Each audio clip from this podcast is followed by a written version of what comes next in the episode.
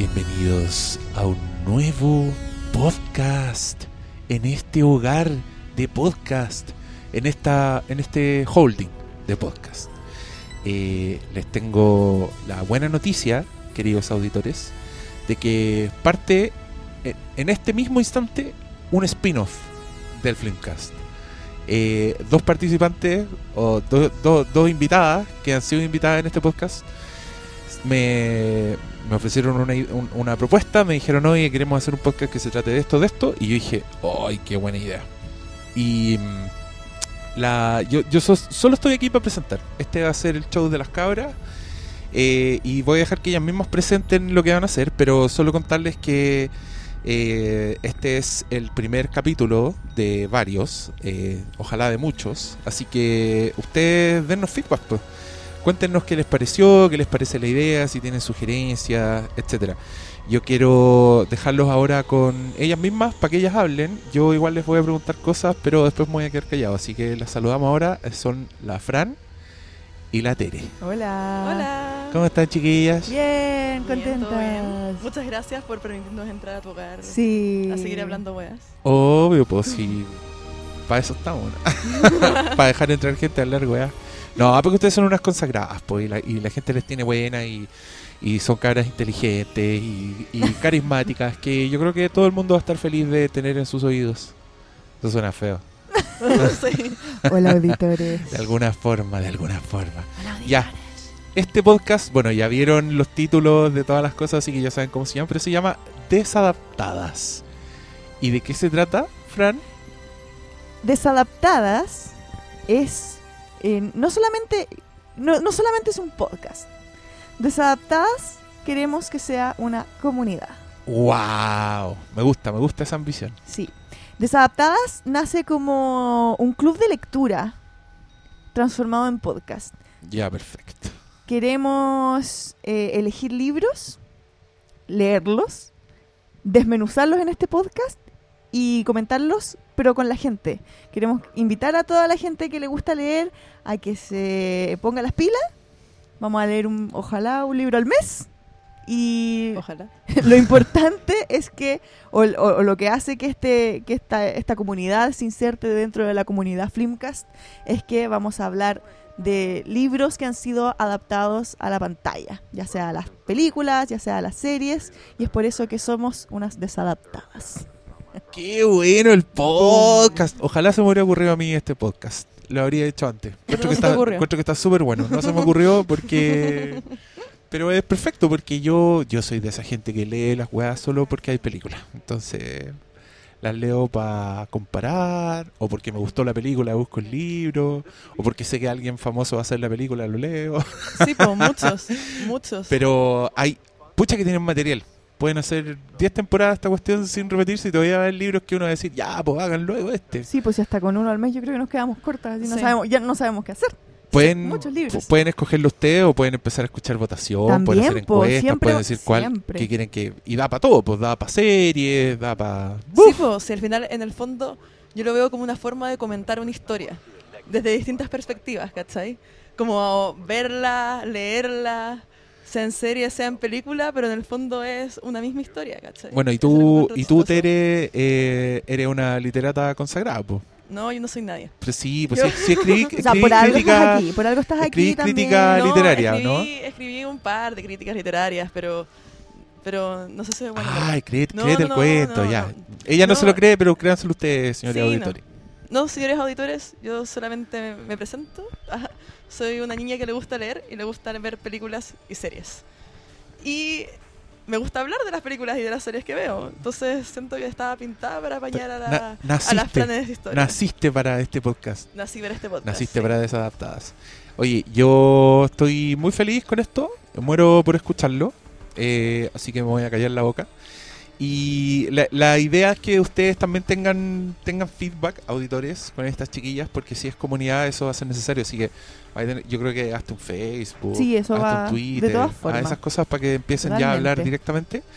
Y, Los vamos a atacar y en- por todos los frentes. y la idea es que en todos los capítulos ustedes van a anunciar al final cuál va a ser el próximo libro Así es. para que la gente se anime, lo lea, vea la película y tienen un mes para hacerlo que en estos tiempos yo diría que puede que sea poco, pero No, queremos se que tienen que, se tienen que entusiasmar. se No, tienen sí, que lo, entusiasmar. lo vamos a lograr. lo vamos a lograr, Sí. se Es que aparte que si se, se, se- se extiende más, vamos a grabar dos capítulos y nos vamos a morir. Y de- O sea, de No, que, que no yo me termine IT, probablemente. No, no. no, It, It no, lo, no, no lo den en un mes. No, pues, no, porque- no, ese es para... Aunque sí, yo en su momento se lo leí como en una semana, pero era un, lo, leí un momento Sí, de yo quiero pasar el con dato. mucho tiempo libre. Lo Cuando vamos se- a grabar cuando Cuando se yo estrene cumpla la segunda 75 película. Cuando es la segunda película. Cuando es la segunda película, lo pueden empezar a leer desde ya. En 27 años más, cuando vuelva Pennywise, ahí, Exactamente. ahí al- hacen Ahí el vamos club. a hacer el club, sí. Sí, así que eh, queremos que la gente participe, que se entusiasme, que nos acompañen. Y, y más que nada también que se entusiasmen con volver, con volver a leer o si son lectores asiduos también que, que podamos compartir esto. Pues yo creo que la lectura es una pasión de muchas personas, pero que se ve como algo muy solitario. Como que yo leo para mí y yo me quedo con mis reflexiones y muchas veces uno se queda con las ganas de, de comentar, de compartir. Y como este es el primer capítulo, no habíamos hecho tampoco el llamado a leer ni nada, quisimos partir con algo antiguo, con una película muy clásica y que probablemente muchos ya hayan leído el libro, o que es muy probable que hayan visto la película y que les dé muchas ganas de leer el libro si es que escuchan este podcast también. Hermoso. Ya, yo no tengo nada más que decir. Eh, estén atentos con este podcast que yo encuentro que promete.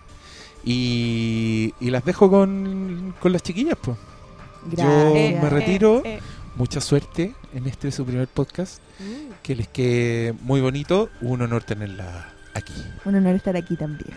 Ya. Somos todos suyos, el público. Muy bien. Ya, pues. Adiós. Pongámonos las pilas nosotras entonces. po. Ok, pues. ¿Sueñan los androides con ovejas eléctricas? Tere. Eso es lo que se pregunta Philip K. Dick en su novela de ¿El año 62? 62. Puede ser que sí.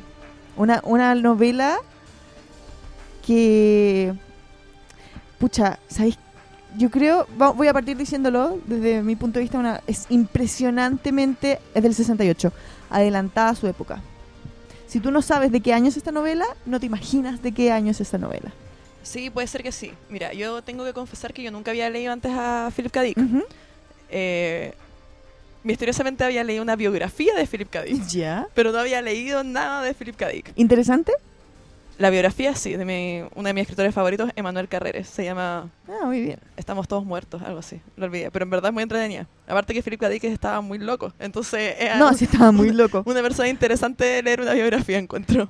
Un, un geniecillo encuentro yo. O sea, yo tampoco he leído mucho de Philip K. Dick, la verdad. He leído algunos cuentos y este libro que lo leí yo en el colegio y después después vi la película.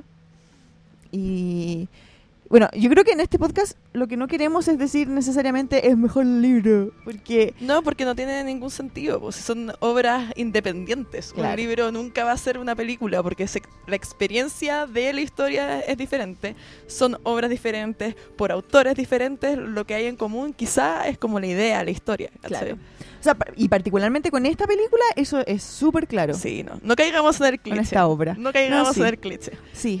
O sea, de- probablemente De compararlo, de comparar. Es que claro, o sea, hay, hay obras que claramente son mejores en, en papel que en, cine, pero esos tampoco van a revestir probablemente mucho, mucho análisis. Sí, claro, pero eso en el fondo es problema de del cineasta, digamos, que es una película de mierda, ¿no? problema O, o- o también, no, pero también de la, de la, sí. de industria, de, sí, la- sí puede ser. de las intenciones que tenga el estudio para hacer tal, tal o cual No, claro, claro. libro. No, sí, de todas maneras. Yo, o sea, lo, lo digo siempre pensando en, y aquí me voy a, me voy a quemar al tiro, eh, yo me quiero presentar, quiero que me conozcan, quiero que sepan desde ya, que yo soy súper fan de Harry Potter. Ya, yo no soy muy fan de Harry Potter, pero ya que estamos hablando de conocernos y todo, yo soy súper nazi. Bueno, soy media acuática para mis, pa' mis ideas, pero, pero igual siempre trato de fundamentar cabros, así que no sí, se pues que esa es, el- es- Sí. esa es la idea. Sí. Entonces, claro, yo soy súper fan de Harry Potter, pero odio las películas. Entonces hay, hay un tema que es como cuando te meten en- dentro de un fandom que no necesariamente significa lo mismo. Sí, po, no, sí es verdad, es verdad, es verdad. O sea, bueno, no me voy a decir que un fanático de, de Tolkien va a ser fanático de las películas del Hobbit, porque ahí sí que tenemos problemas. No, porque nada que ver. No, Yo tampoco soy fanática de Tolkien. Pero sí tengo otras películas que revelaré cuando me conozcan más. Muy para que no me juzguen. de cuyas adaptaciones y libros me gustan mucho. Oye, pero antes de irnos de, de- de lleno al- a la película y al libro, quiero que conversemos un poquito nosotros para que la gente de verdad nos conozca un poco más, más allá de la introducción que nos hizo aquí el amigo Diego. Amigo Diego. Amigo Diego. Qué. Barça, Eh, cuéntame, ¿cómo es tu relación con la literatura, Tere? Yo por algo te, te llamé, un día yo, o sea, yo tenía esta idea, de hecho lo iba a hacer con otra amiga, saludos a la Isi, que probablemente Isi. va a estar escuchando. Te quité el puesto, sorry. No, pero la Isi, la Isi me dijo, pucha, sabes que en verdad tengo muchos compromisos, tengo que leer muchos libros porque estudia. Eh, así que yo, pero yo le dije, ¿puedo seguir con este proyecto tan bonito? Y me dijo, sí, y, y pensé inmediatamente en la querida Tere, que es una letrada, pero absoluta. No, mira, yo en verdad soy una letrada amateur. Pero todos Soy- somos amateurs, sí, a menos sí. que, bueno, a menos que hayas estudiado literatura y que Claro, pero- sí. No, no estudié literatura, pero me gusta harto leer, he leído toda la vida y me gusta mucho también el cine y ver películas. Entonces, es como la pasión por la historia, como decía. Me gusta, me gusta una historia bien contada, sea como sea Sí. que esté contada esa historia. Entonces... eh, Es la ficción, la es la ficción ficción, la ficción, sí. Y... No, leo harto, estudié algo como con libros en un punto, estudié también algo como con estética, eh, también tomé uno que otro cursillo de cine. ¡Qué Me, me gusta, me gusta. No, sí, tengo un problema, tengo como una adicción. Una adicción al, al sí. conocimiento. Soy una soy ñoña adicta, totalmente. ¿En serio? Sí. Yo odio estudiar. Yo puedo decir que salí de la universidad y no estudié nada más. Oh, yo Nunca más. no he parado de estudiar desde que salí del, desde que entré al jardín, ponte tú. Onda, entré al jardín y no he parado de estudiar porque salí de la universidad, hice un diplomado, después hice un magíster, después estudié alemán, ponte tú. Ya, pues soy muy ñoña con todo mi corazón. Pero es porque tienes un cerebro muy grande que tiene que ser llenado. sí, digamos eso. Sí, Esa es una linda que excusa. sí. Es una linda excusa. No, el mío, el mío se llenó como en quinto básico. y ahora está lleno de memes. Pero en mi caso sí, eh, Que un muy buen uso encuentro yo de neu- neuronal, guardar memes. a mí me gusta mucho leer desde chica. Yo quise estudiar literatura en algún punto, estudié periodismo Todos. también pensando un poco... en- Sí. po, hay gente que lo hace To- finalmente. y todos se- quisimos estudiar literatura. que- sí, o sea, yo creo que es una cuestión como Sí. del el, el, el ñoño del- de, la, de la adolescencia siempre tuvo una relación importante con las letras. Yo escribía cuando chica, quería ser novelista. Nunca pasé de las tres páginas, ¿cachai? Soy una persona muy entusiasta, pero yo necesito una cierta presión para hacer las cosas. Es una cosa inherente a mi personalidad y dije, este año quiero leer más. ¿Y qué mejor eh, excusa o qué mejor obligación que hacerlo que compartirlo con más gente? Así es. Yo creo que eso es Así es. como, es como lo que me... A mí me motiva lo mismo cuando la Fran me habló de este proyecto. Me pareció súper interesante. Aparte que me da la posibilidad de leer muchas cosas que yo no había leído antes y que uno no lee de... A veces quizás está de, de pajera, de snob, de... No sé, po. Yo a Philip K. Dick, ponte tú, a que ahora se me dio la oportunidad, siempre lo había querido leer, pero nunca había tenido como una excusa real para hacerlo. Y ahora leí, el libro en verdad es entretenido, se lee rapidísimo, fluye y todo, y eh, estoy muy contenta Ah, ¿sí? ¿Estás de, de mi experiencia de lectura de, de, de Soñando los androides con ovejas eléctricas. Sí, pues ese, ese es el libro, re- ese es el nombre, el título real de, del, del libro que todos conocen como Blade Runner, porque fue el libro que inspiró la famosa película de Ridley Scott. Claro, Que claro, inspiró. Es inspiró. una palabra muy precisa. Sí, porque no es una adaptación ni literal, ni siquiera, yo diría que ni siquiera de intenciones. No, es, es la excusa. Es la excusa que toma Ridley Scott para poder hacer una película como con androides y cuestiones. Conserva algunos personajes, pero los muta completamente. Los nombres los, los, los intercambia como quiere. Claro, exactamente. Pero. Pero de ahí partimos, po. De ahí partimos. Todo partió con, con Soyan los androides con oveja eléctrica. Y después también tenemos, aparte de Blade Runner, tenemos la última Blade Runner que salió el año pasado, que es Blade Runner 2049, ¿cierto? Eh, de Denis Villeneuve. Villeneuve. No, no, le, sé- no le parlo Te francés. salió, te salió regio. Me salió regio, me siento regio. Y eh, que también vamos a comentar que, así, spoiler, no, no spoiler, sino que spoiler de mi opinión, me auto-spoileo. Eh, encuentro que tiene más cosas del libro que el mismo que la Blade Runner 1. Absolutamente, absolutamente. Yo creo que esa es como la primera conclusión a la que podemos llegar. La primera conclusión, sí. Muy bien, sí, hay, hay, hay consenso en esto. Eh, Sueñan los androides con ovejas eléctricas. eh, cuenta la historia de eh, Rick Deckard, que es un cazarrecompensas en una sociedad posapocalíptica. Exacto. Guerra nuclear. mm, La guerra mundial terminal le llaman. Terminus. Términos, sí. Sí, que dejó a la Tierra en un estado de, de decaimiento constante, Contaminación, polvo radioactivo extinción de especies animales.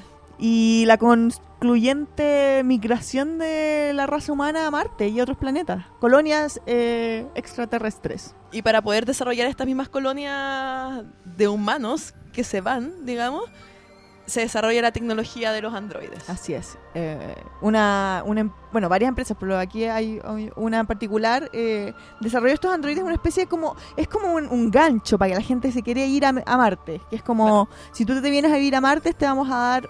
eh, a. Martes. Te vamos a entregar un androide que sea, que sea tu empleado, básicamente. Que Eh, haga todo por ti. Claro, tienen como esclavizados los androides. Claro. Y la gracia de estos androides que no es como un robotcito, sino que son como orgánicos humanoides. Claro. O sea, tienen cuerpo, tienen sangre, tienen órganos, tienen cerebro. Pero son, que su- son- son sintéticos. Son sintéticos y su unidad cerebral son determinadas. Y lo que en el fondo hacen los cazarrecompensas es eh, cazar. Uh, ya, cazar recompensas. recompensas, cazar a los androides que desisten de esta cualidad como de su calidad de esclavo, claro. que quieren escapar de su destino horrible porque si bien efectivamente son eh, sintéticos, androides, robots, sí tienen sentimientos, pero hay una cualidad tienen- vital que les Y falta. tienen voluntad. Y tienen voluntad también, sí. Que eso es algo que yo encuentro increíblemente hermoso en esta novela. O sea, a mí me pasa con esta novela en particular que creo que tiene una belleza. eh, yo creo que es muy ambiciosa. Y creo que definitivamente es como mirada en menos. Porque. Porque hoy, hoy más que nunca tiene un significado que, que. que nos llega. O sea, nosotros todavía no tenemos Android en nuestra vida. No, no existe. No quiero una robotina que me haga la cama. no está incorporado el concepto del androide a nuestra, a nuestra existencia, Es pero sí eh, nos presenta un futuro o una posibilidad de que esto, de que estos entes eh, creados por el ser humano es es como una especie de Pinocho. Así lo veo. Sí, por eso es como sí. la historia de Pinocho. Es como estos androides quieren ser niños de verdad. Sí, tal cual, tal cual. A diferencia, ponte tú, de otras películas u otras Otra como historia, obras de ciencia ficción. Como Ray ponte tú. Bradbury o claro, como, no sé, pues yo robot, ponte tú, que el, el robot eh, que... ¿Cómo es esto? Ah, como que es diferente, como que tiene emociones. Aquí, aquí como que está claro, como que nadie discute que los androides sientan alguna mierda. Lo que pasa es que a nadie le importa nomás. Claro. ¿Cachai? Ese, ese es el tema, como que la, la, la cuestión moral respecto a lo que, que es un androide, como que está superada. No es como onda, hoy, pero los podemos matar, los podemos esclavizar porque sienten. No, es un androide, a nadie importa que sea un androide, a nadie le importa que los androides efectivamente tengan sentimientos. Es que básicamente como que no tienen alma. Cuando tienen alma, sí. Están como... pro- eh, o sea, se asume que están programados para querer vivir. Claro, O exactamente. sea, hasta el punto de que incluso eh, dentro de la novela hay androides que no saben que son androides. Exactamente, exactamente. Como su cerebro es creado y sintético, les implantan cierto tipo de memorias y ellos viven de acuerdo a esas memorias que les fueron implantadas. Entonces, muchos no tienen la conciencia que efectivamente no son niños de verdad.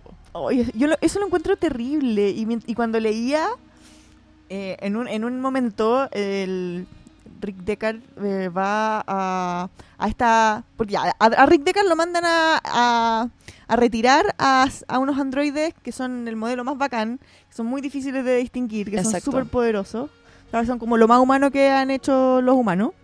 Hasta el momento, sí. y lo llevan a la empresa donde están los la- donde crean estos androides y le hacen ellos, ellos solamente pueden determinar si una si un ser es androide o humano mediante un test de empatía Claro. Ese, eh, lo- los androides en teoría son exactamente iguales a los humanos.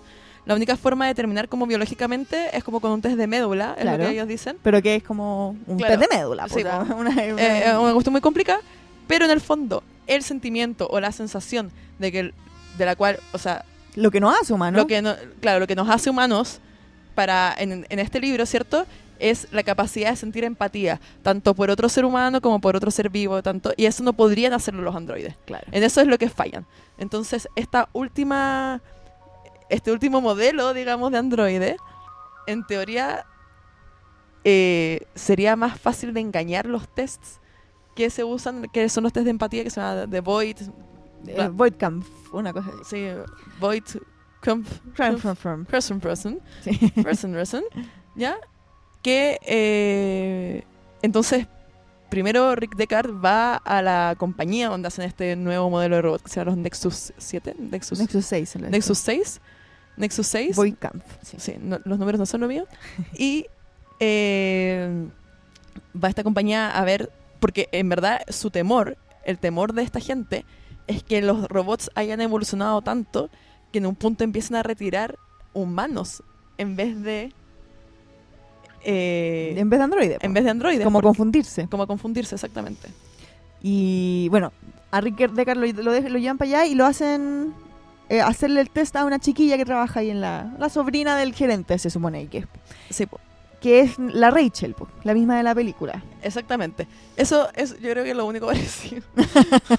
Aparte de ser casa recompensas, de que había uno que había otro casa recompensas que casi se echaron y Rick Deckard llega como a parchar. Sí, po, Eh, pero claro. no- Rachel Rosen es es como lo más... lo más parecido. Lo, lo que más se repite, pero tampoco es la misma historia y tampoco termina igual la cosa, porque en esta en esta pasada Rick Deckard tiene señora, tiene una vida normal, es bien Sí. infeliz, la verdad. Sí, eh, pero es que todo el mundo es muy miserable. Es que sí, pues es una tierra muy miserable, pues es como, Exactamente. es como una existencia súper súper poco deseable, en verdad.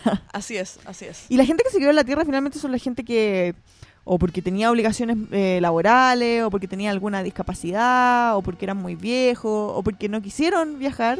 O Se sea, lo que, está en la tierra es lo que sobra, es lo que quedó. es lo que quedó. Claro.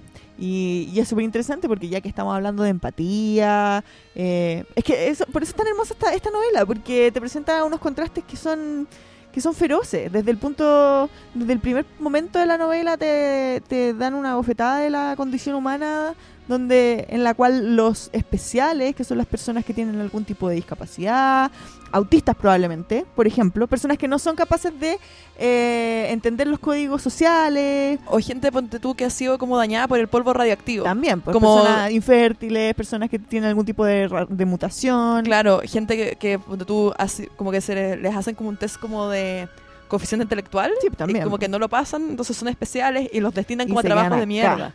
¿Cachai? Y son como, como una cuestión así como las castas. Sí, un Sí. poco así, pues entonces, o sea, Son como los, los intocables, una Em- cosa así. empatía. Claro. Como, como el concepto de empatía que usan para distinguir cuál es un androide y cuál no es una cuestión muy curiosa, porque no son capaces ni de siquiera de sentir como real empatía por otro compañero humano, porque es especial y es como una basura. Y los tratan pésimo. Y los tratan pésimo. sí. Bueno, O sea, bueno, a lo que digamos es que Rachel Rosen se somete al test. Rachel Rosen no pasa el test. Tratan de engañar a Rick Deckard para decirle que el, su test no funciona. sí. Y Rick Deckard dice, no, es que esto no puede ser. Esto no... Y eh, hace una última pregunta, porque se, se, se basa en preguntas que... que Es un ponen a formulario. personas- un formulario que pone a personas en situaciones en las que tienen que reaccionar. Entonces le, le es como es como un, un detector de mentiras un poco. Sí, es un poco como un... Les miden las funciones Sí, ¿Cómo se llama esta cuestión? Polígrafo. como el polígrafo, claro. Eh, Es como un la polígrafo de empatía. respuesta, la dilatación de los ojos, etcétera, etcétera.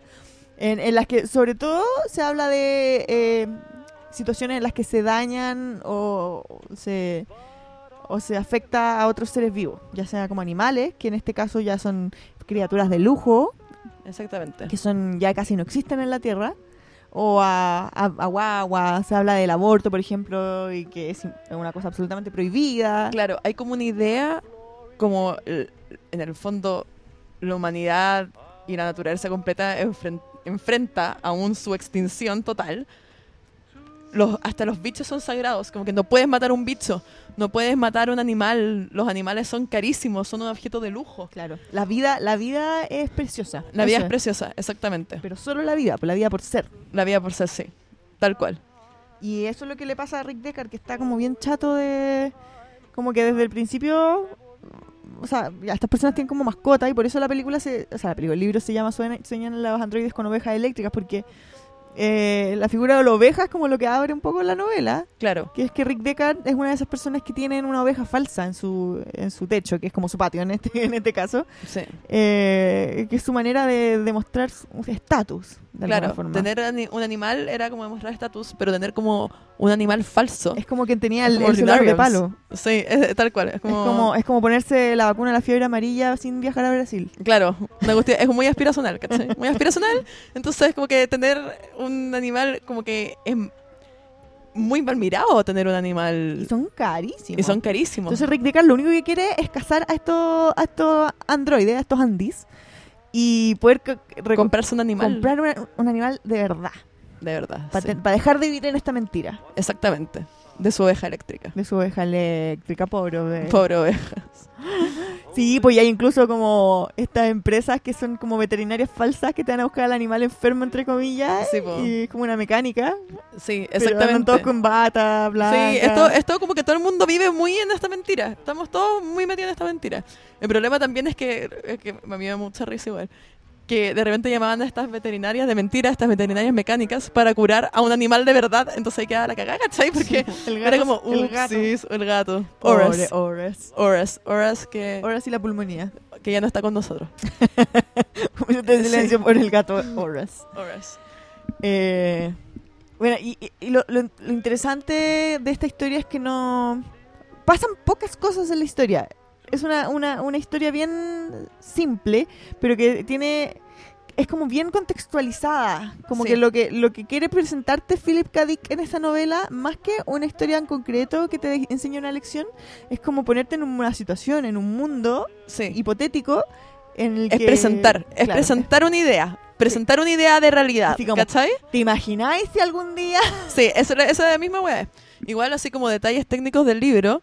El libro es cortito, tiene de unas 200 páginas. 240 más o menos. ¿Sí? Lo- Yo No, me es leí la edición que tenía tengo como... sí, La versión que tengo yo. yo tenía una edición que eran como 200. Se lee súper rápido, así que si tienen... Si alguna vez eh, quisieran leerlo y dijeran, no, qué pajero la weá. No, en verdad no es pajero. En No, verdad es súper rapidito. es súper rapidito de leer. Es entretenido. Entretenido, súper entretenido, sí. Pa- se, se pasa volando. Entonces, eh, y aparte que recordemos también, esto es como introducción al autor, que Philip K. Dick tiene muchas obras que han sido llevadas al cine y adaptadas. Claro. Es como de los De los autores de ciencia del ficción, imaginario ah, de ciencia sí. Y que ficción. no lo sabemos. po. No, pues hemos visto mil cuestiones, onda, no sé, pues Minority Report también está basado en un cuento de Philip K. Dick. Eh, había otro más, pero ahora obvio que lo olvidé. Pero era mm, de ese estilo. Y entonces, Eh, una de las, de las cosas que nos muestra el, el universo de, de, este, de este libro también tiene que ver con el contexto como metafísico, teológico. Y que es que en una, en una ci- civilización en la que ya todo se fue a la mierda, donde ya no hay nada y lo único que podéis hacer es como sobrevivir, como aguantar tu existencia así como te, te dejaron.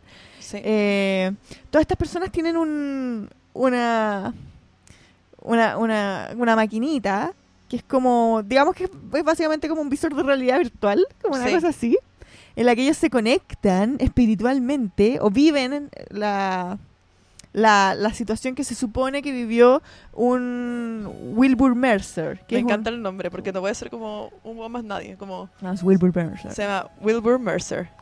Que se supone que es un hombre, se supone, es como el Jesús del, del post-apocalipsis. Sí, sí, sí, sí, po. Como, como, post-apocalipsis. como es una sociedad basada como que en el lo que te hace humano es la empatía, como el mercerismo, que es como esta religión o tendencia Filosofía, espiritual, claro. ¿sí?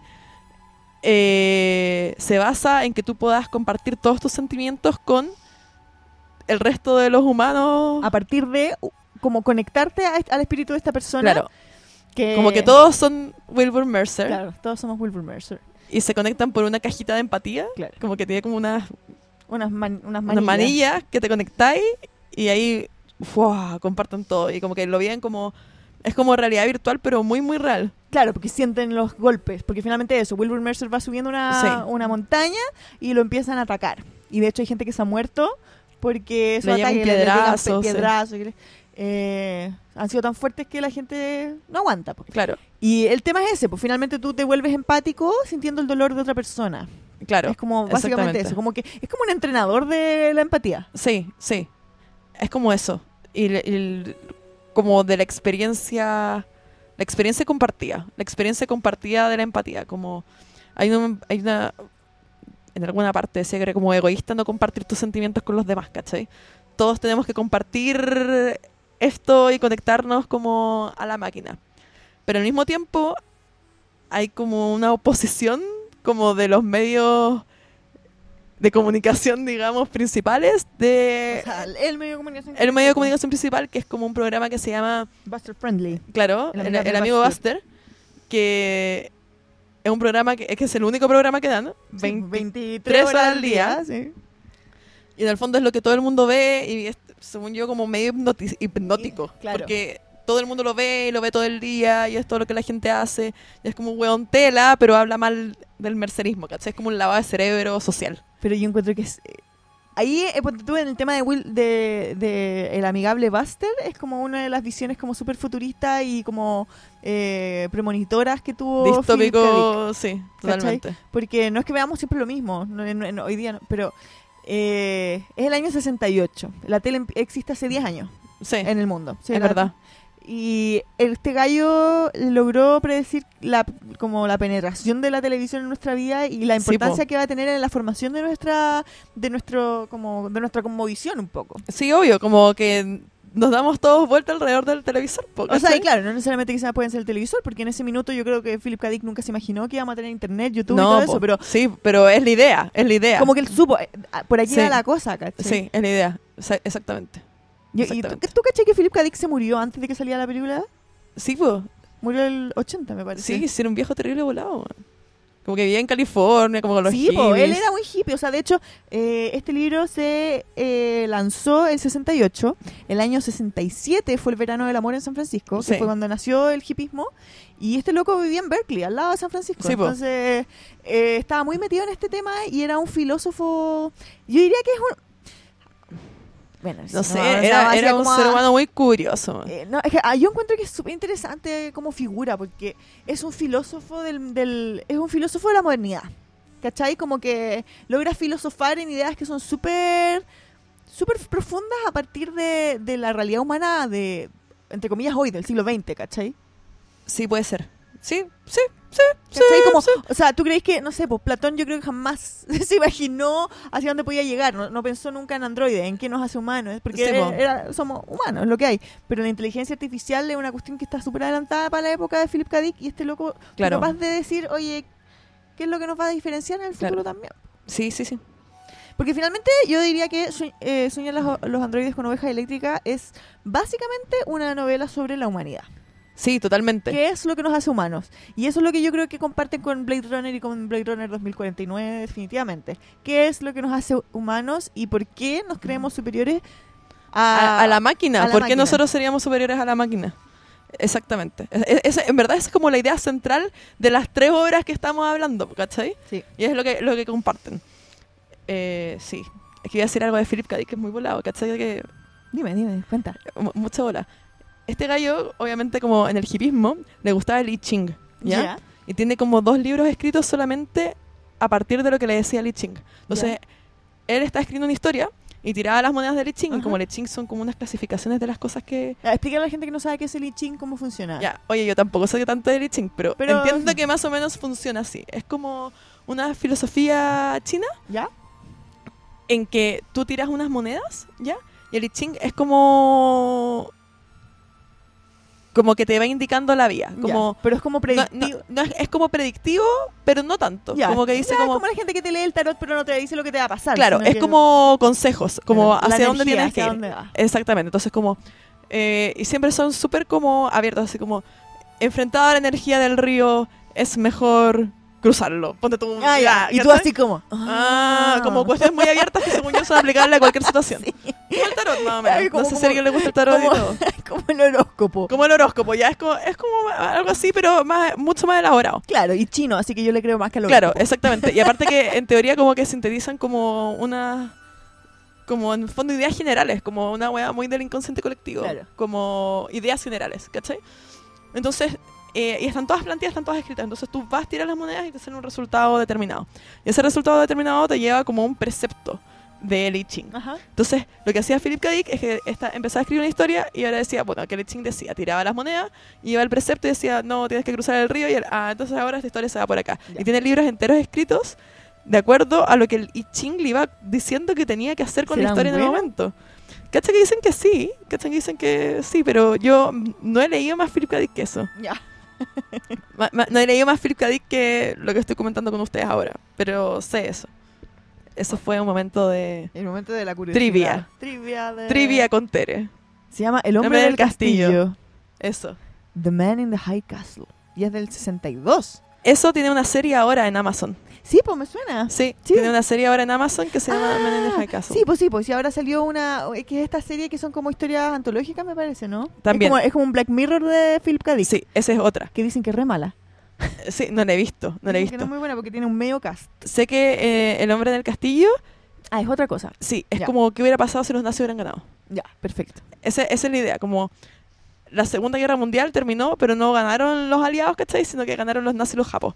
Entonces, Wow. ahora vivimos en ese mundo y empiezan a ver qué pasa. Qué interesante. Así es. Entonces, Entonces, eh, retomemos. después de, de esta novela que fue no o sea sin pena ni gloria como como mucho del yo diría que el del, Yo de diría la ciencia que- ficción en general como que la ciencia ficción es una Como que le llegó después Sí. el exitazo. o sea que el exitazo llegó que ni siquiera es un exitazo no es un bestseller bajo ninguna circunstancia yo creo que Eh, probablemente el 83 es un fue. long seller, ¿cachai? Claro. Como de esos que han vendido, ya han vendiendo muchos años, claro pero que no vendieron, no fueron hitazos en su momento. Habría que verlo, yo en verdad no, no tengo tanto conocimiento, pero no me tinca nada. Mm. Me acuerdo de lo que leí de la biografía de Philip K. Dick, que... Que claro, como que publicaba y había típico grupo de giles que lo seguía, ¿cachai? Pero claro Siempre era, era también bien de culto como- el gallo Sí, es siempre como un autor más de culto. es que porque igual yo creo que era demasiado adelantada a la época po. como Sí, po. o sea sus ideas son súper Totalmente. hoy día nosotros las entendemos perfectamente y nos hacen mucho sentido pero en ese minuto era como ya Ya. androides, ya baja de tu baja de tu árbol, ¿cachai? Es como que te que te que te Sí, fumaste. ¿Qué te fumaste tal cual? Y probablemente sí había fumado cosas, pero Caleta. caleta. Caleta de weas. Entonces, la cosa es que el año 80 y bueno, el año 82 se estrena Sí. eh, la película de de Ridley Scott que decidió tomar esta esta novela adaptarla eh, mucho Adaptarla, sí. Inspirarse. Inspirarse, en, esta ella, novela. sí. Eh, y llevarla al cine. Eh, pero básicamente para lo mismo, para hacernos reflexionar. Yo creo que, o sea, por- Sí. Yo- me encanta esta película y, y siempre por eso, porque nos hace reflexionar sobre qué es lo que nos hace humanos bajo una historia súper, que igual es de acción, o sea, no, no, súper de acción, si igual es densa Blade Runner. Ya. Es Igual, difícil. yo quiero decir que yo. Blade Runner nunca la vi en la infancia, sino que la vi a propósito de que iban a dar Blade Runner 2049. Mucha gente le pasó eso. Sí. Y nunca la había visto, yo siempre había escuchado Blade Runner de culto y toda la cuestión, pero nunca había querido verla cuando quería nomás, po. y eh, la vi hace como, no sé, po, siete meses, ocho meses atrás. ¿Ya? ¿Y qué te pareció? Y dije, no entiendo por qué a la gente le gusta tanto esta wea. A mucha gente le pasa eso. Sí, como entiendo, entiendo, ya, es que no me maten cabros, pero es como... Pero está bien, pues si pasa sí, estamos. Es como la gente que le gusta Star Wars, ya yo no soy Star Wars fan, Ya. entonces como que yo fuera veo Star de Wars, este podcast, sí, se acabó. no, ya, como que yo veo Star Wars y es como, ya, a mí no me gusta, pero entiendo que a la gente le guste, ¿cachai? Claro. Ya, a mí me pasa lo mismo con Blade Runner, como, ah, ya, como que, no es que no me haya gustado, sino que fue como, "Meh", como, es una película, como que lo pasé bien, ¿cachai? Pero no la encontré la, la gran wea, ¿cachai? ¿Sabes qué lo que me pasa a mí con Blade Runner? Te voy a decir la, la dura. Y eso que yo la considero una de mis películas de, de mi top 10 de las favoritas. ¿Ya? Es que me gusta no por la película necesariamente, eh, no porque sea una experiencia entretenida, no porque tú digas así como, oye, que... qué grata experiencia fue el Blade Runner. Yo creo que Blade Runner es una película que a mí por lo menos me gusta mucho por lo que me hace sentir, Sí, por lo que me hace pensar sí. y porque es hermosa además. Bueno, es que es, es pesadita, ¿cachai? Es una película hermosa en su, en su fealdad. Es muy oscura, Sí, sí, sí, sí. es muy sucia, porque bueno, es un mundo horrible. Es- sí, es un mundo donde ya... Ya no hay... no- no- no sé, Sí, ya todo se fue a la esperanza, mierda, ¿qué- qué- mierda, y ¿Qué sí, más querí? Todos los recuerdos irán como memoria en la... Sí, tal cual. Tal cual, tal cual, tal cual. ¿Cachai? Como que no queda nada. Entonces me gusta mucho por el... Más que por... el-. O sea, yo veo, he visto muchas veces Blade Runner y yo creo que todas las veces que la he visto me he quedado dormida en cierto punto. ¿Cachai? Ah, sí Porque puede es ser. una película muy lenta, es pausada, es muy Sí, reflexiva, pero todo lo que te plantea y la intensidad de los personajes eh, es hermoso. Claro. Igual yo siento que... Yo no sé eh, si la gente el- va a entender esto, o sea, ojalá ojalá no me cuelguen también por mi forma de ver las películas. No, ¿cachai? sí, Porque- obvio, Pero te- obvio. ¿Lo entendí? Sí, yo te entiendo perfecto. Te entiendo perfecto. Y lo que yo quiero comentar también es que siento que la, el espíritu original de Blade Runner se ha ido diluido mucho en la pregunta de oh, ¿Es o bótala. no Rick Descartes un replicante? Oye, que me Como- carga. Sí, como, loco, la película es mucho más como, independientemente el loco sea o no sea un replicante, sí ya cambió un poco el sentido de la cuestión, pero el, el camino es lo que importa, ¿cachai? Absolutamente. No, no el sentido de la cuestión. po. Más encima que, bueno, en- dentro del libro se hacen la pregunta varias veces. O sea, de hecho, en un minuto Sí. Rick Deckard se encuentra con unos androides que le están diciendo, ¿y si- qué pasa si tú eres un replicante y no lo sabías? Y Sí. tú decís, ah. Oh. Y se encuentra con otro gallo que también es hacer recompensa y está en la misma. Y como Claro. que pareciera ser que el otro gallo Es un replicante. es un replicante, Pero resulta, que solamente es un ser humano de mierda, ¿cachai? Entonces, solamente no tiene empatía, ¿cachai? ¿cachai? ¿Cachai? Entonces, Se puede Eh, ser ser humano y ser un saco hueá. exactamente, exactamente. Entonces, eh, la pregunta de eh, ¿es eh, Descartes un replicante? Es una cuestión que, que se le ocurrió un poco a Ridley Scott, que la tiró así como por encima, ¿cachai? Que es súper básica porque como que ni siquiera se profundiza en, la peli- en, la- en las películas. Sí, De aparte hecho- que hay como 3.000 cortes, Final Cut, Director's Sí, Cut. y eso a mí, la verdad, sinceramente, es algo que no me cae muy bien a mí en general de Ridley Scott. Que como que no sabe, no es muy buen editor de sí mismo.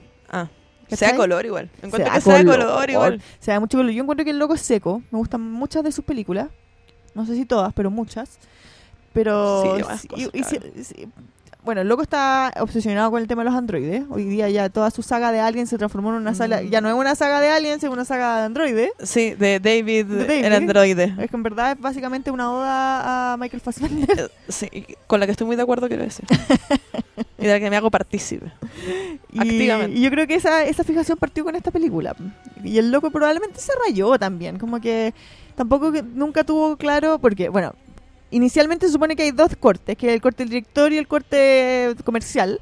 Y que es que el estudio decidió tirarte un corte en el que la, la pregunta queda como en el aire, ¿es Rick Deckard un duplicante o no? Y según el, el corte del director, en la, parte la, la- la parte del director queda súper claro que es un replicante, pero en verdad yo no lo encuentro que esté tan claro, ¿cachai? Como, y como que tampoco creo que sea tan importante, yo como que esa pregunta me cae mal.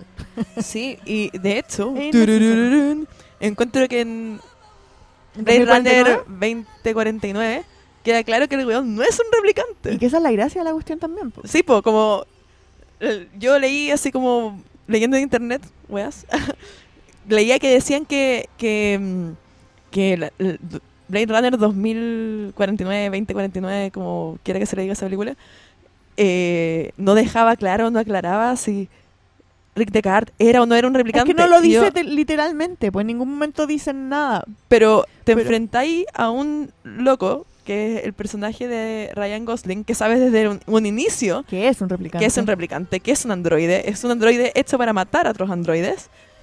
Y cachai que. Que eso que actúa de una manera diferente a la que actuó. Pero igual es súper interesante. Es que eso es lo bacán que tiene Runner en el 2049. Que te pasáis toda la película preguntándote si es que el, el- el loco de verdad es un replicante o es un humano traumado. Sí, po, Al que le dijeron que es un replicante, pero en verdad es un humano y en verdad es- puede que sea el hijo de Rick Deckard, ¿cachai? claro, exactamente, exactamente. Que- Pero- que es súper. oh, es que es cuático. Porque la película ya, eh, Blade Runner 2049, que encuentro que es maravillosa. A mí me encantó. Es una obra de arte. A mí me fascinó. Es preciosa. Es que, de hecho, no sé si es mejor que Blade Runner original, porque uno le tiene más cariño a las obras antiguas, po, pero... Para mí sí. Perdón. Pero no, pero es que lo entiendo perfectamente, porque Es que aparte, uno más entretenida, es más moderna también, o sea, como la entendí Sí. mejor en su, en su velocidad, ¿cachai? En su forma de contar la historia, pero además porque te presentan esta historia que es como para volarte el cerebro, que finalmente es, nació un ser híbrido entre un humano y una, un androide, los androides pueden reproducirse, es como eso. Y si los androides pueden reproducirse, ¿en qué lugar deja eso los humanos y los androides? ¿Podemos seguir matando androides? ¿Tan así, tan tranquilos? Esta persona eh, que nació, sí. ¿es un androide o es un humano? ¿Y cómo, ¿Y Exactamente. cómo fue esto posible, cachai? ¿Por qué hicieron los androides con sistema reproductivo? ¿En qué, Exactamente. ¿En qué minuto? ¿En qué Rachel, minuto? Rachel Rosen tenía la regla, Exactamente. por eso siempre tenía Pero eran de los tampones Ay, del pasado. Por eso siempre estaba tan enojada. Era todo un PMS de Rachel Rosen. No. Pero Pero eh, igual en el libro, bueno, en el libro Rick Deckard igual se, se aparea con Rachel Rosen en un minuto. sí, pero se- habla también de que efectivamente tenían que en el fondo O sea, podían Se- sentir- se- se- claro, sentían se- placer, tenían exactamente todo se su sistema. claro, pero es como mal visto igual, como no po. podéis desear un androide si te estáis tirando como una máquina, entonces se- como que entiendo que te guste porque es mina, Claro. sin embargo, bueno, sí, es que en una parte dice eso, pues como que Rick Deckard dice como eh, había encontrado alguna vez atractivo a un robot, pero es porque probablemente lo, lo habían diseñado para que así fuera, ¿cachai? exactamente.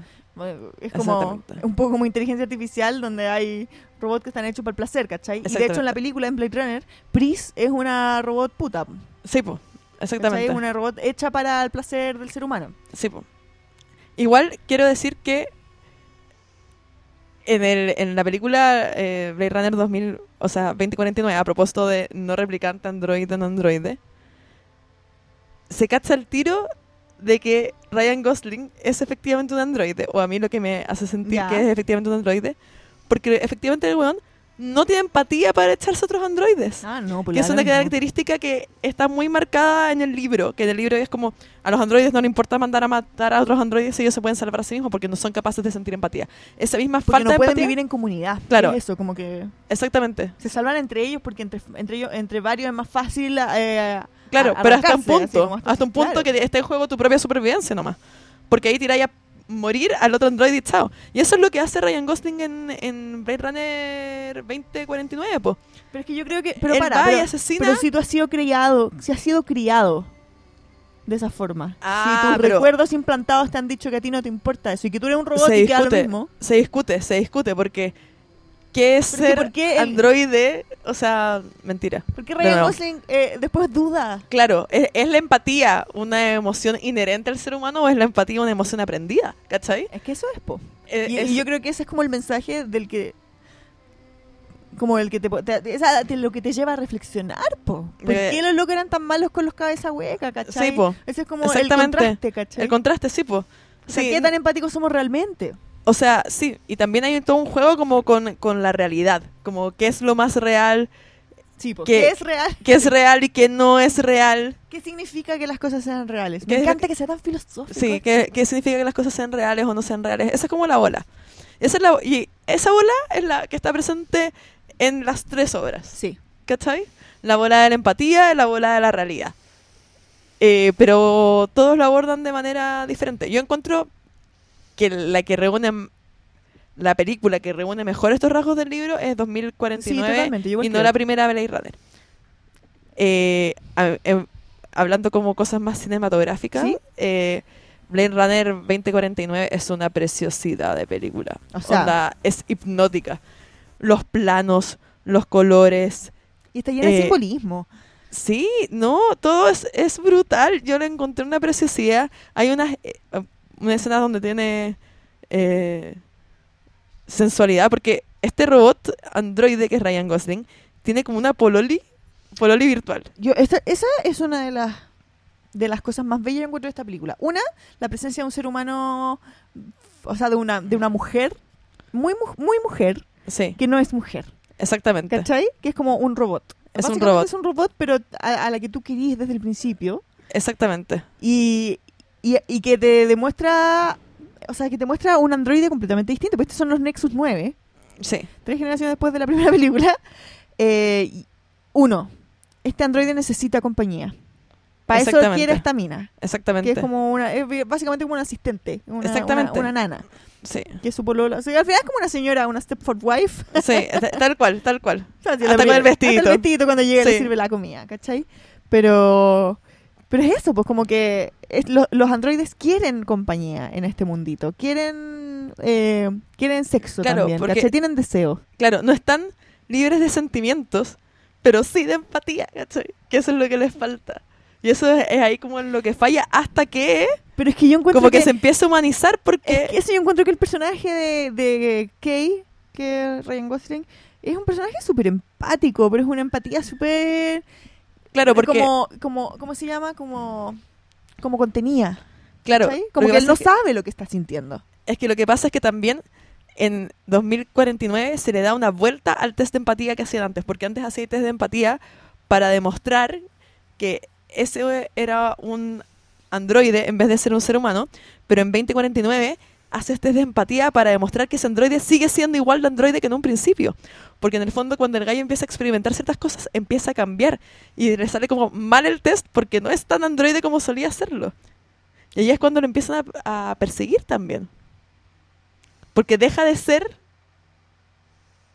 tan androide. Es que se vuelve una, un riesgo, po. Que se Es vuelve que un eso- riesgo porque empieza a experimentar cosas diferentes Sí, pues, y esa tú pensáis- pero experiencia tú aprende, siente, quiere. Pero, pero tú pensáis ahí en ese minuto porque la película te lleva a creer que en verdad al loco lo están persiguiendo también porque él es un es un ser muy preciado en el que finalmente es como el no sé, es como el eslabón perdido, el primer el primer el primer Sí. producto entre un androide y un ser humano, Sí. porque tú en la mitad de la película tú pensás que el gallo es el hijo de Rick Deckard, ¿cachai? Sí, po. sí. Spoiler. Spoiler, sí. Pero Igual me da mucha risa que... Esta es una cuestión completamente imbécil. dime. Yo pensé toda la película que la Robin Wright se le iba a comer, loco.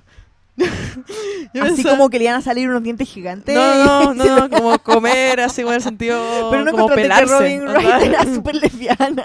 Era súper lesbiana, pero como que le gustaba. Era como. No, no, no era como súper lesbiana, no. Sino que era como ruda, dura, pero quería con el chiquillo. Yo creo que no están ahí con los hombres. Eso me gusta mucho. me No, gusta mucho eso hay de una- ese personaje. No, hay una Encuentro que escena es que, están como- chupando, como en el departamento de, de él. ¿Sí? Y está tomando un trago y lo mira así como, oh, oh, quizá eran- estoy proyectando. Estoy proyectando mi propio deseo de comerme a Ryan ¿Te gusta Gosling. Ryan Gosling? ¿Te gusta Ryan Gosling? No particularmente, pero encuentro que igual. Como que si Ryan Gosling me dice vamos, como que igual voy, po. Como ¿Sabes que. qué? Me ¿quién es pasa uno que para decirle que no a Ryan Gosling? que Ryan Gosling es perfecto para el papel, pero es lo que menos me gusta de la película.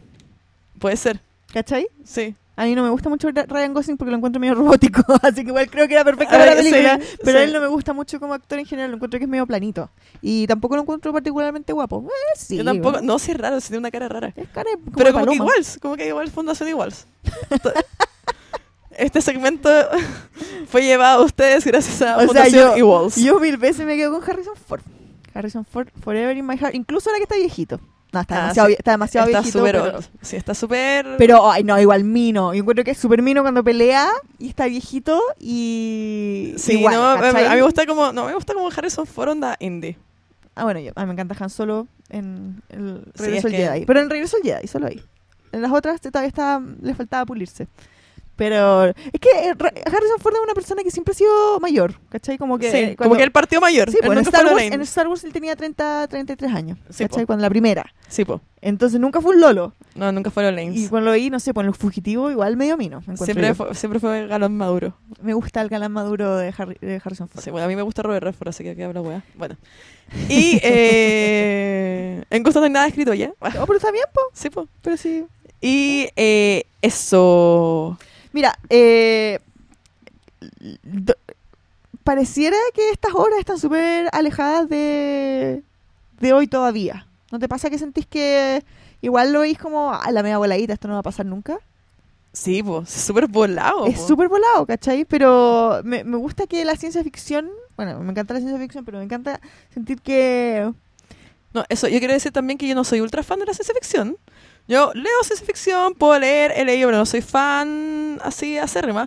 Pero es entretenido igual El meterse, el ejercicio de meterse, pues tú, ya yo no soy fan de la ciencia ficción, pero lo pasé bien leyendo el libro, lo paso bien viendo las películas, porque es choro, ¿cachai? Como un poco también salirse del prejuicio propio de cierto género, ¿cachai? Entonces, Es que a mí no siendo fan de la ciencia ficción, me gustó el libro, me gustaron las películas, Blade Runner 2049 porque es una preciosidad, una belleza. Y eh, Belleza. una belleza. Y posteriormente me atrasito Blade Runner el original. Pero también porque apuntan a cosas distintas, como Sí, a po. sensibilidades diferentes. Es que, que, claro, o sea, Ridley Scott quería otra cosa también, pues. Como que igual yo creo que buscaba. Sí, po. Aparte que también una cuestión de contexto nomás. po. Sí, pues también Como- políticamente todo. O sea, Sí. no sé. Era, era, era, otro eran, otros, mundo. eran otros años, Era ¿cachai? otro mundo también, pues.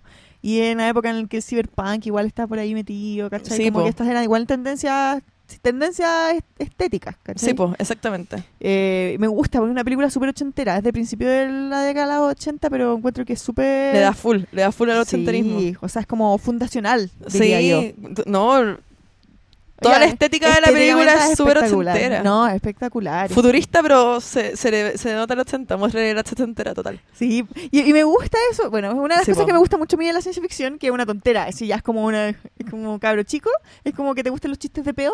A mí me gusta ver la ciencia ficción y ver en qué se equivocaron. Así como, por aquí vamos a tener autos que vuelan. Pero Aquí sí yo todavía estoy esperando el muchas DeLorean. Claro. Pero sí me gusta que, o sea, yo he leído muy poca ciencia ficción, he visto más películas de ciencia ficción, pero a mí en general me vuela la cabeza la ciencia ficción como tal, porque encuentro que es la forma de filosofar de, de la modernidad, como te decía hace un rato. Sí. Bueno, ahora va a Porque salir... es, es un, es un estudio constante de la condición humana. Es ponernos en, en qué pasaría si, qué haríamos si, y por eso Black Mirror es una, es una Sí, po. belleza. Pues como, es como yo creo que el epítome de, de esto. Sí, pues como que mi teoría de la ciencia ficción es que son conversaciones de los mismos problemas pero exagerados, porque cuando tú llevas el mismo problema humano que nosotros vivimos ahora, pero como eh, potenciado en la ciencia ficción, como que se notan más, pero son todos problemas trasladables a tu vida hoy. po. Absolutamente. Y yo creo que es que finalmente es como una especie de fábula, pues también. Sí, como, pues, es Como- exactamente eso, sí. Sí, como que se te compró la bola. po. Sí. Esa- es, es- es- es esa la idea. po. Es esa la idea. Sí, eh, y yo, yo finalmente, o sea, yo realmente lo encuentro hermoso. O sea, yo sé que hay mucha gente en la casa que, que tiene este estereotipo quizás de que la ciencia ficción es como es como súper ñoña, así como pensar solamente en cosas fantasiosas, eh, que nos gustan las maquinitas, los robots, Sí. súper ñoño, pero finalmente es como eh, la ciencia ficción es una forma de mirarnos a nosotros mismos como seres humanos. Sí, pues, es una reflexión muy humana. Eh, absolutamente. Yo, todo, todas las obras de ciencia ficción llegan a la misma parte. El resto son películas o libros de aventura o de, De fantasía, fantasía. ¿cachai? Sí. Si, te muestran una, no sé, pues si te ponías a ver, no sé, los, los juegos del hambre, igual es un poco ciencia ficción, no sé, Eh, bueno, igual es fantasía. fantasía, fantasía. Star pero- Wars es fantasía. Sí, pero Star Wars no- es fantasía, pero sí. claro, como que tienen esta cuestión como media científica, tecnológica, no porque tenga tecnología necesariamente es ciencia ficción. Exactamente, tema, exactamente. Eh, y yo creo que lo que hace Philip K. Dick es ciencia ficción at its Pura y dura. finest. ¿cachai? Dura, Como- sí. Y me gusta porque también es una ciencia ficción que está más depurada que, que los más como los más clásicos como Bradbury o, o Asimov, que son muy bacanes, pero son, son tan antiguos que como que te desconectan un poco, Sí. ¿cachai? Como Igual que yo soy te pasa fan cuestiones de- así como, ay, juráis que... Sí, igual yo soy fan de, ahora que va a todo esto hablando de adaptaciones, va a haber una película de la HBO de Fahrenheit eh, 451. ¿Cachai? Yo soy muy fan de ese libro, me gustó Caleta. Es de los primeros libros que escribió Ray Bradbury, lo escribió como en unas máquinas... Ray Bradbury, ahora estoy dando las cachas, sí, Ray Bradbury. Sí. Eh, lo escribió como en unas máquinas que arrendaba por 50 centavos, máquinas de escribir, como en la ¿En biblioteca serio? pública, así, así muy... Porque fue como su primer libro. Y encuentro que también ese libro es muy vigente. Lo siento. O sea, es que la ciencia ficción tiene esa gracia, Sí, po. porque los seres humanos no dejamos de ser Porque es la misma po. reflexión, exactamente. Eso, no ¿cachai? deja de ser Como- ser humano. Como que, como que se puede desactualizar en su forma, pero no en su fondo. Claro. ¿Cachai? Sí, a mí me pasó eso, bueno, que no es ciencia ficción, pero no sé qué es, es fábula. Eh, la granja de los animales. Sí, eh, o sea, es como ciencia Es como ficción. ciencia sí, ficción, ciencia ficción. Orwell. es que- Orwell. Es, que, no tiene ciencia, po. Es como, No, po, ¿cachai? Como pero no hay sí. tecnología, no hay Sí, claro. intervención humana, pero es una es como un Es la misma paralelo, idea, ¿cachai? es la misma idea, idea, sí. hacernos- Y eso yo lo leí como insecto básico y te juro que me voló la cabeza. Y todavía, no me, la leído. todavía me vuela la cabeza. Pero si tiene como 50 páginas. Pero no soy Y es pajera. no súper fácil de leer, ya. Ya, Tarea. tarea, Vas a tarea para la casa. Sí. La tarea del próximo podcast también se va a haber leído aparte del libro. La granja de los animales. Sí, ¿en no qué tiene- minuto se desconoce? Pero trataré de estar la a la micro, altura del el desafío. En la metro. micro, en el metro, el Está transporte cortito público. Se lee el mucho. Público- es fácil de leer en el transporte público porque además es un libro que es muy para niños. O sea, en la forma en la que está contado. Ya lo voy a Es leer. mucho menos denso que... Voy a bañar, voy a bañar. Ya. A mí me encanta, es uno de mis regalones. Eh, me, me- me sorprende que no, no tengamos mucho más que decir de este libro, ¿ah? Porque la verdad es que es- tiene tantas cosas. Eh, quizás por lo mismo. Quizá por lo mismo. Es que. Es como, es como, lo que pasa es que yo encuentro, ay, no sé, yo, de- yo partí de este podcast tirándole flores a esta cuestión, así como parezco una, una calcetinera de Philip K. Dick. Pero, Yo soy tus fans. Ya. eh, pero es que es tan completo y tiene tantos, tantos matices, eh, la realidad, qué es real, qué no, Pero es que en el fondo nos hemos ido como no, en, la, en la discusión profunda del tema, como analizando el tema detrás de la película. Es que eso- es yo creo que eso es lo que quiero yo también de este podcast. Que es la idea. va. Es la idea, ¿cachai? No, porque aquí no- asumimos que, o sea, no te- le hicimos un resumen bien desordenado al libro, pero la idea es que ya lo hayan leído, ¿cachai? Sí, pero es que es culpa del déficit atencional. Sí, es que está Igual se entiende, somos modernas, somos modernas y todo así instantáneo, pa, pa, de un lado para el otro. entretenido lanzarse a conversar de algo que tú consumiste con tu visión. Sí, po. Y, y eso, y esa es la gracia y un poco lo, lo que buscamos con esta con estas reuniones mensuales, Sí, eh, reuniones virtuales también. sí, también. Es que podamos compartir cómo y cuál fue nuestra nuestra visión personal de algo que consumimos con- en la lectura, que me- yo encuentro que como experiencia es bien distinta a ver películas, pero a la vez Sí. es muy parecida, porque tú, tú te armas una película en tu cabeza. Sí, po. y Sí, es bien bonito eso cuando... La, la idea igual es como abrirse, abrirse a destruir tu propia intención en tu cabeza y asumir que es una obra nueva. Wow, la obra. Pero es que eso es lo lindo, eso es lo Sí. lindo. Y, y es que lo que pasa es que lo bacán, bueno, obviamente todo lo que nosotros percibimos, la, peli- la película, la serie, eh, es percepción. Sí, po. O sea, se, se procesa con nuestro cerebro. Pero el libro es mucho más personal, porque lo estás haciendo tú solo, en silencio, Sí, eh, y estás imaginando. Y Sí, eso po. es algo súper personal. La imaginación. Inserte ese meme de Bob Esponja y arcoírises. Bueno, la idea también es que ustedes también nos comenten qué es lo que ustedes pensaron acerca de lo que nosotros dijimos. Dij- dijimos, decimos. ¿No? Y, y que dijimos, si y- quieren diferir también con Sí, po, nosotros, si no les gustó el libro, si encuentran que es una basura. Sí, sí, tiene una percepción diferente del tema, porque eh, nosotros también queremos aprender de ustedes. ¿Cachai?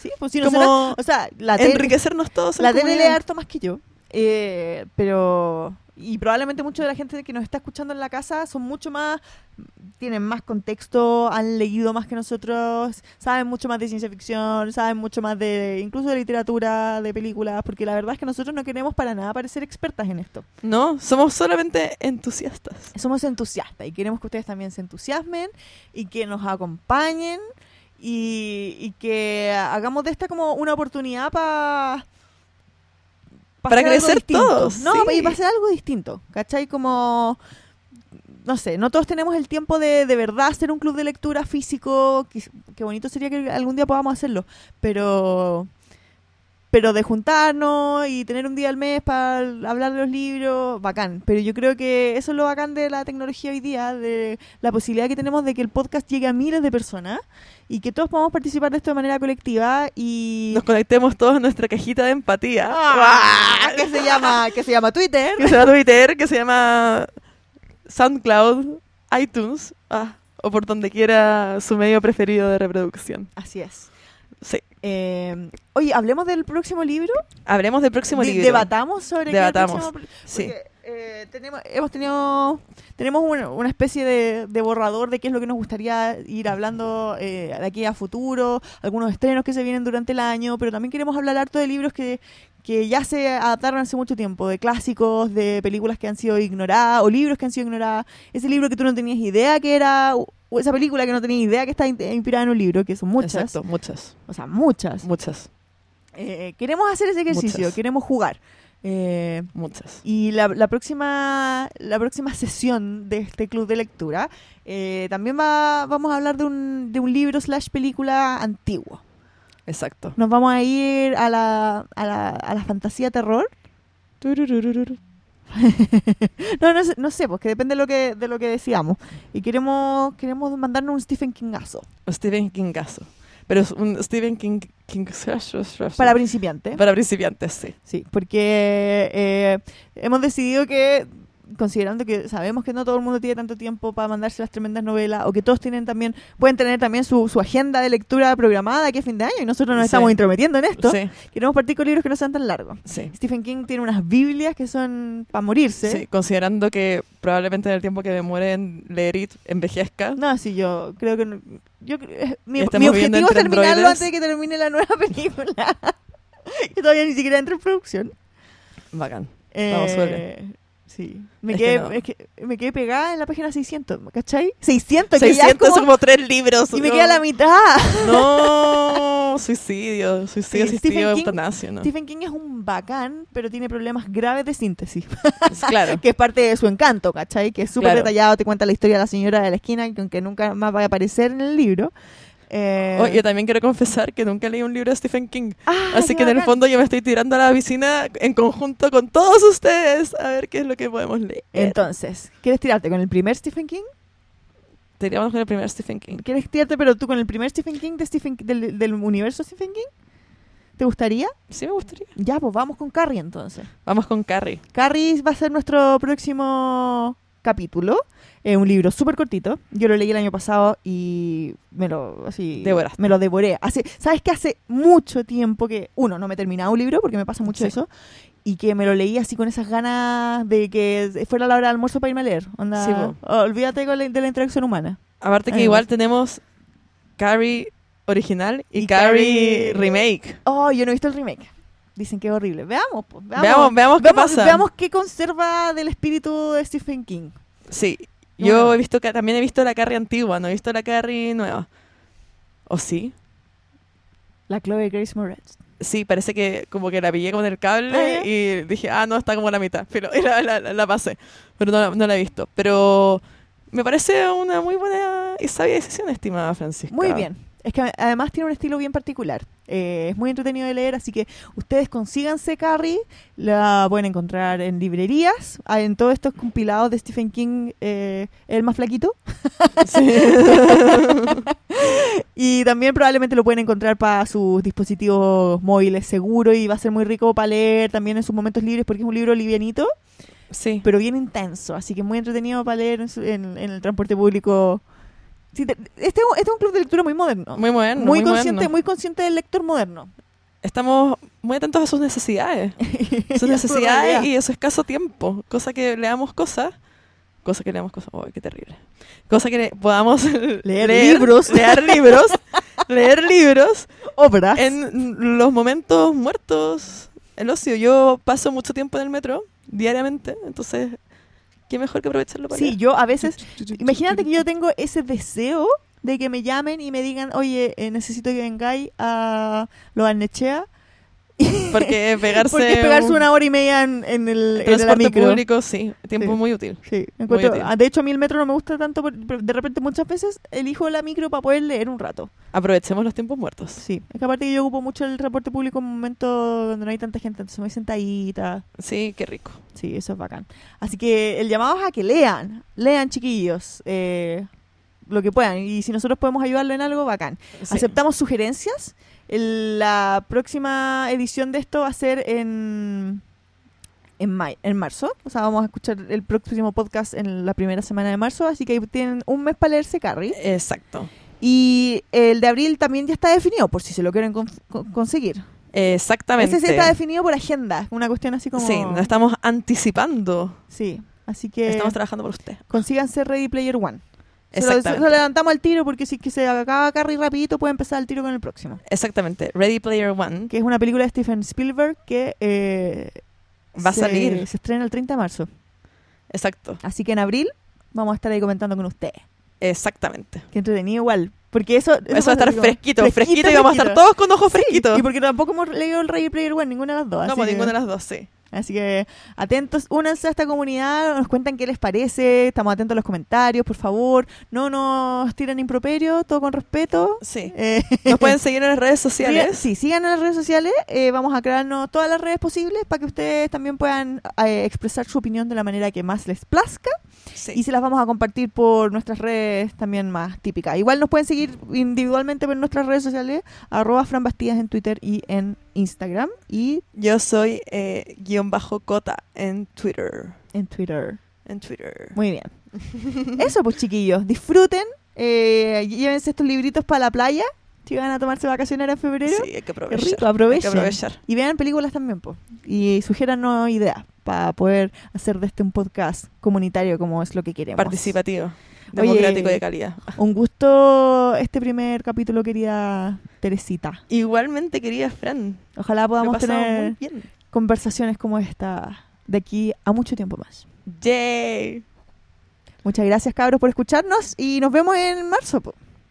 Un abrazo, cabros. Pásenlo bien, tengan ricas vacaciones. Chao. Chao.